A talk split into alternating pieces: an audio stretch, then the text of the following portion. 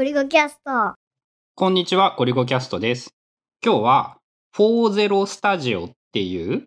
作業風景を実況配信するサービスみたいなのに、俺が興味が出たので、使っている春菜さんに話を聞いてみたいと思います。ちょっと前にリリースされたウェブサービスで、40スタジオ00分00みたいな。みたいな。最初ちょっと読み方知らんくって、あの、何時何分っていう、まあ、記号で書く書き方あるやん。あれで00ちょんちょん00って書いてあって、まあ、あの、なんか、解説、サイトの概要とかをいろいろ見たんだけど、録画時間の00時00分からのスタートですみたいなニュアンスだっていう言い方をしてたよね。で、えっと、サービスのコンセプトが、作業風景を配信する動画配信サービスという言い方でいいのかな？作っているのが、ケンスーさんっていう人で、まあ、その人が、その、プロセスエコノミーっていう、まあ、言葉を作って、その、紹介しているものがあって、作品を、まあ、作る、まあ、出来上がったものっていうのは、まあ、作品であって、で、その作品を作る過程である、プロセスにも、こう、価値があるよねっていう、そういうのを見たい人も絶対いるだろうし、あとは自分のためにもそのプロセスを記録しておくことって結構需要があるんじゃないかなっていうので始まったサービス。まあ、そのプロセスエコノミーみたいな話はすごく同意できる部分が多くって、まあそもそも俺歴史が好きとか物語が好きって要するにそのプロセスが好きなんだっていうことだとも言えるし、例えば絵を見る場合にしても、こうこの絵はこう、こう、こう、こういう背景があってこういう時に描かれたものなんだよっていうような話とかをこう読んだり聞いたりしてからものを見たら面白さは増えるよなっていうことも思うし、まあ、あとそういうことを抜きにして、こう自分用としてもいいかもしれないなって思って、昨日ね、春菜が寝ている時に、春菜の配信のアーカイブを見てみたんだよね。で、えっ、と、前半が、その、毎日5分のお絵描きをしているっていうやつで、後半が、ニュースレターを書いている風景っていうものを載せているのを見て、その0040スタジオというサービスが、の性格的に、こう、お絵描きをしている、グラフィック系のことをやっている人が、まあ多いような印象はあったんだけど、春菜がね、タイピングしている風景を見てね、あ、これはちょっと興味深いなっていうふうに思ったし、あ、これは俺もこういうのを見せたら人から興味深いなって思ってもらえるかもしれないな。そしてそれがひいては、こう、じゃあ今度これ、この時に書かれてた記事を読んでみようとか、ポッドキャストの配信じゃない、編集している風景を見せることで、あ、この時に話していたやつってこれなんだとか見てみようって思ってもらえたら、えー俺の手間はほぼゼロで、プラス効果が出るかもしれないなって、ちょっと思って、興味を持っているんですよ。40スタジオで今配信されているものっていうのが、まあそういう文章を書いてるとこをえそのまま作業風景として流したり、動画を編集しますみたいなのとか、あとその手を動かす系の職人さんが今日もちょっと見てたんだけど、ガラス職人さんがその作品を作っているところをこう iPad とか iPhone で撮影して、それをそのまま流している。だ工房での作業風景がそのまま見れるっていう。興味深いね、それは確かに。で、それを見てて、で、今この作品を作ってますみたいなのがなんか手前の方に置いてあって、で、その人のプロフィールのページから行くと、作品が変えるページとかもあって、あ、この作ってるやつ、ここから変えるんやっていうので、今ね、ちょっと欲しいなって思ってるのがある。そう、まあ、まさに、その、み、見事にプロセスエコノミーに乗っかっているという言い方をすればいいのかっていう感じなんだけど、まあ、果たしてさ、参加者が増えてきた場合に、こう、そこからどうやって競争を勝ち上がるかというか、そもそも、なんて言うんだろう。そういういろんな難しさはあるんだけど、まあ、その配信の手間がほとんどないんだったら、なんだっけ、見られる効果によってさ、サボりにくくなるとかもあるかもしんないし、結構いいこと多そうで、で、あの、実際、春、あの、なんて言うんだろう。始めるのには何がいるんですか？どういう手間がかかるんですか？えっとね、多分メールアドレスさえあればアカウントが作れて、アカウントさえ作ってしまえば、あの、大丈夫っていうか、配信できる状態かな？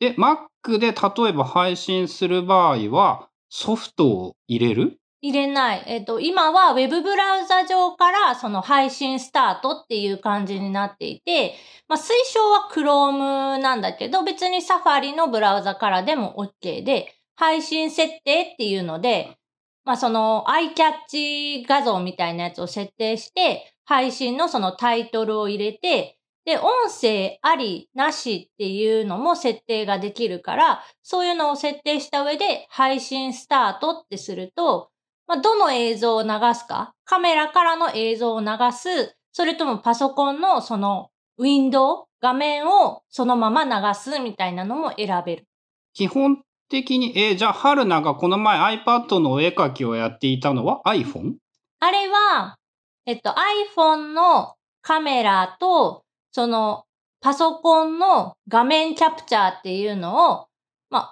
自分の場合は OBS っていうアプリの中に2つ取り込んで、で、途中で切り替えた。あ、じゃあ iPhone をあの Mac の外部カメラとして使って、えっ、ー、と、やっていること自体は全部 Mac で処理しているってことだよね。で、iPhone アプリみたいなのは今のところない？今ね、作ってる最中っぽくて iPad アプリとかって言ってたから多分まあ普通に iPhone、iPad で使えるその専用のアプリとして作られるはず。まあ多分俺がもしやるとしたら Mac の画面を共有するだけなので、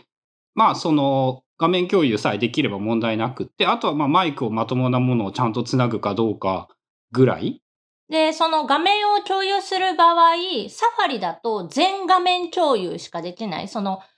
Mac のデスクトップの画面全体を流すしかできなくて、Chrome からの配信だと、ウィンドウ単位？例えば、その、オブシディアンのウィンドウ上だけをキャプチャーして流すみたいなことができた。あともう一個聞きたいのがあります。その、Mac から出る音声というものは配信に流せるんでしょうか？音声を、その、ま、入力っていうの？をする、えっ、ー、と、何からの音を入れるかっていうのも、そのカメラと同じで選択ができるんだけど、そこに Mac の音声っていうのを出せる何かをすればできると思う。ああ、そのループバック系のなんかソフトとかがないとむずいかもしれない？多分難しい。えっと、基本は、その外部マイクをつないで、そのマイクに入った音を。ま、ま、Mac が入力装置として認識できるものの音しか基本はできないので、そのループバック系の何かがいるってことだよね。そのさ、ポッドキャストの配信って当たり前なんだけどさ、編集ってさ、音を聞こえずになんか波を消したり触ったりしているのを見ても全然楽しくないと思うんだよね。それは、じゃあ一手間かけないとそっちはできないかもしれない。例えばなんだけど、その場合だったら、Mac からその音をスピーカーで出して、そういう技。で、その Mac を触って操作をしているところを、その別のカメラで撮って、そのカメラからの音声を流すみたいな。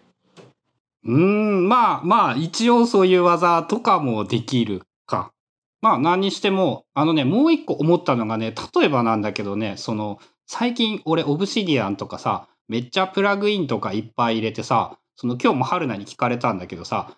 ページ内に検索結果を表示するとかさ、まあいろいろこう変態的なことをやっているじゃん。で、そういう背景を見せれば、あの、こういうことが知りたいみたいなことを思ってもらえるかもしれなくって、まあ言ったら、例えばオブシディアン使い方セミナーみたいなことをやるとして、そういうものの集客にも使えるかもしれんし、まあそもそもやっぱこれって何やってるのっていうのを興味持ってもらえるというのは大変良い手段な気はしていて、そう、だからなんかね、そのメルマガを書きますとか、ブログを書きますみたいな人のやつでも、どういうエディターを使ってるのかとか、多分どういうえっ、と、スクリプトなんかで、こう簡単にページのなんか情報を取れるようにしてるとか、人それぞれだから、そういうの見るだけでも結構面白くって、で、あとは、その、自分はそういう使い方しないんだけど、見てる人のコメントとかを見ると、その隣で作業をしている人がいるみたいな感じがして、そのバックミュージックっていうの ?BGM として、例えばそのタイピングしてるところの音がちょっと聞こえるとか、会社にいるみたいな気分になるやつね。なんかちょこっとその雑談じゃないけど、ちょっとだけこう声が入ってるやつを聞きながら自分も作業をするみたいな。なんかあの、勉強 YouTube 生配信とかそういうのが流行ってるのって同じようなことだよね、多分。だから、その何を目的として見てるかっていうのが結構まだいろいろいて、一つはその作業環境音が欲しくって見てる人。で、一つはそのできていく過程が面白くってなんか見てる人。で、まあ、もう一種類ぐらい多分なんか違う人がいそうなんだけど、うまくこう説明はできない。俺もね、そのね、す見たいかっていうよりはね、やっぱ視点がね、自分のプロモーションに使えそうっていうのばっかりで、それを見たい側の気持ちというのはちょっといまいちよくわからん部分はあるんだけど、ああとは、今ちょっと出てなかった、喋ってなかったけど、その配信してる最中、チャットっていう、まあ、見てる人がコメントをかけるスペースっていうのがあって、まあ、それにこう受け答えしながら配信してる人とかもいるし、テキストベースでこうやり取りをするっていう人もいるしっていう。まあやり方はいろいろ何でもあるんかな。で、その40スタジオは何で設けているの？えっ、と、差し入れシステムっていうのがあって、まあ、言ったらその YouTube のスパチャみたいな感じで、あ、で、スパチャの手数料が入ってくるっていうやつか。だ550円で500ポイントが買える。で、えっ、と、それを使って1個5ポイントとか、えー10ポイントとかっていうなんか差しあ、入れを。ポイント単位で入れられるの？いや、もう物があって、なんかアメちゃんとか、はいはいはい。5円、10円、100円みたいなそういう感じね。コーヒーとかフルーツとかなんかいろんなそのアイコンみたいなのがあって、それを押すと差し入れが届きましたみたいな感じで、その配信者の人に、まあお金じゃないけどポイント、まあ後に換金はできるやつやけど、まあ多分、あの、5000円ぐらい貯まると換金できますとかそういうやつだよね。まあまさに5000円やったああ、うん大体そうだよね。ただ、その、そこに重点は置くつもりはそもそもないっていう風に開発者の人が言ってて、そこをさ、その、設けられるシステムにしちゃうと、そのプロセスって作ってる過程を、がお金を稼ぐ手段になってしまう。まあお金を稼ぐ手段になることは悪くないんだけど、そっちにばっかり注力しちゃって、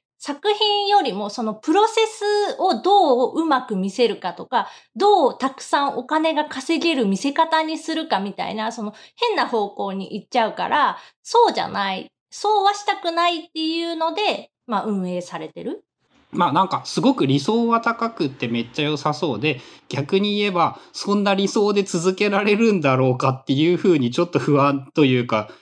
はあるけどまあ使ってみる分には良いかもしれないね。今、その考え中の機能として、例えば今、まあ漫画家さんとかで漫画を描いてますって言って、その描いてるものを変えるシステムみたいなのを入れ込んじゃう？システムの中に。予約もセットにするってこと？そうこれがで今きたら買います。そう、今書いているこの作品を売りますみたいな感じで買いますっていう人がいたら、その売買の契約が成立する？ああ、そっちの方がまあ正しいというか良いのか。まあなんか昨日見ていて、その人気クリエイターみたいなのがあったんだけど、参加者がめっちゃ少ないからなのか、春菜さんが超人気だからなのか、春菜さんも普通に人気クリエイターの上位の方にそういえばいた。なんだろう、まだ配信してる人少ないから、あれじゃない？見てる人の数とか、コメントの数とかであれしてるのかな？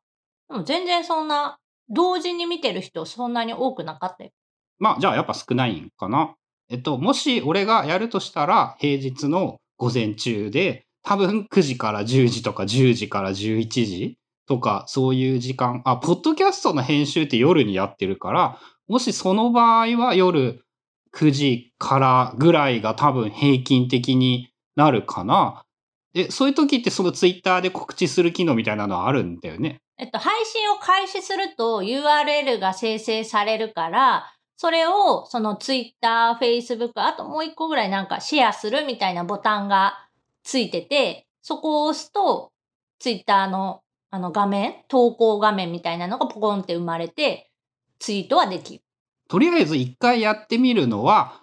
ちゃんと宣言をしてやるようにしよう。えっ、と、日時は概要欄に決めてから書いときます。今週、配信のある週のうちに、えっ、と、